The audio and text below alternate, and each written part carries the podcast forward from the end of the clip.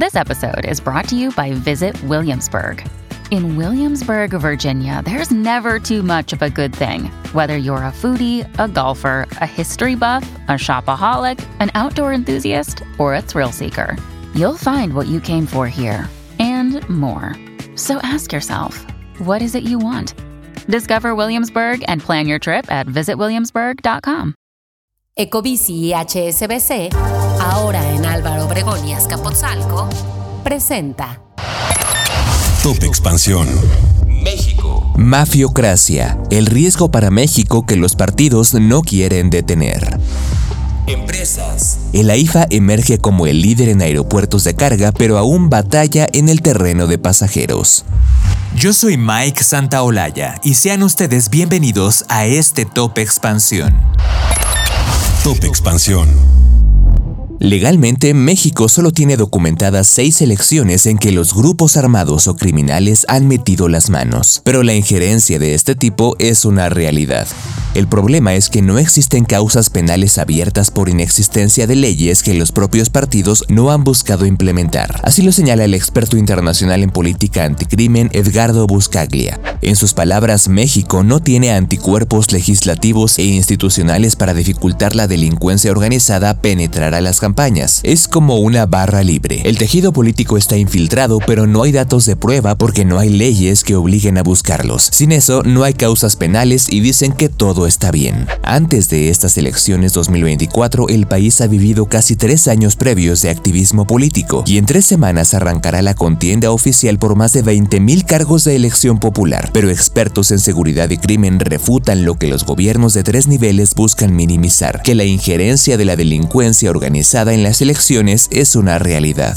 Para los especialistas, la influencia criminal es real y añeja, parte del financiamiento y la protección, y llega hasta el asesinato de aspirantes precandidatos y candidatos, vía por la que en los hechos los grupos del crimen deciden quién compite, quién no y quién gobierna. Así, un candidato puede convertirse en víctima por ser honesto y enfrentar al crimen, pero también porque trabaja con una red criminal y lo asesina el adversario o la misma red que lo contrató. Es un hecho que la delincuencia organizada bendice o maldice a cada una de las candidaturas y determina quién es candidato y quién no. Eso, eso es una mafiocracia según Buscaglia. Con información de Karina García. Top Expansión. El gobierno de México puso en marcha a principios del 2023 una estrategia para revitalizar las operaciones del Aeropuerto Internacional Felipe Ángeles AIFA, enfocándose en el transporte de carga. Esta estrategia, que consistió en la publicación de un decreto que obliga a sacar operaciones de carga del aeropuerto, parece estar dando frutos. Según los últimos datos proporcionados por la Agencia Federal de Aviación Civil, en diciembre del 2023, el AIFA movilizó 35.597 toneladas de carga internacional, 123% más que el Aeropuerto Internacional de la Ciudad de México, marcando un hito significativo en su ascenso como centro logístico. Sin embargo, algunos expertos plantean interrogantes sobre si este crecimiento se debe realmente a una demanda orgánica del mercado o si ha sido impulsado por medidas gubernamentales. Gerardo Herrera, especialista del sector aéreo y académico de la Universidad Iberoamericana, advierte que el crecimiento de la IFA en el transporte de carga se debe en gran medida a un decreto gubernamental que cerró las operaciones de carga aérea en el aeropuerto de la Ciudad de México, obligando así a las aerolíneas a desplazar sus actividades hacia el nuevo aeropuerto.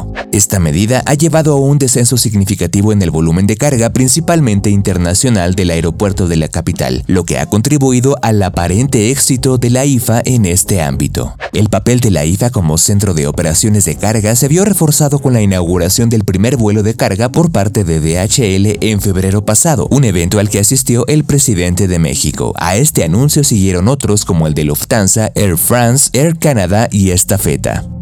¿Y qué pasa con los pasajeros? El potencial de la IFA como una terminal de carga podría superar su papel como aeropuerto de pasajeros, especialmente dadas las dificultades en la implementación de servicios necesarios para los viajeros, como el tren interurbano de Buenavista a la IFA, cuya inauguración ha sido retrasada en varias ocasiones. Julio Sugasti, experto del sector aéreo en Hogan Lovells, destaca que el transporte de carga requiere menos infraestructura que el del transporte de pasajeros, lo que podría favorecer el crecimiento con de la IFA en este ámbito. Así, aunque el tráfico de pasajeros domésticos en el AIFA se triplicó en el 2023 en comparación con el 2022, aumentando de 876 mil a 2.45 millones de personas, el aeropuerto de la Ciudad de México sigue siendo el líder indiscutible con 32 millones de pasajeros domésticos transportados en 2023, un incremento del 1.2% respecto al 2022. Con información de Suara de Luna.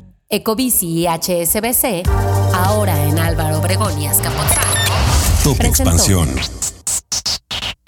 Esto fue Top Expansión, un destilado de noticias para que continúen su día bien informados. Yo soy Mike Santaolalla y les deseo un excelente día. Recuerden que si quieren más información sobre economía, política, empresas, mercados y tecnología, siempre pueden contar con Expansión y todas sus plataformas. Hasta pronto.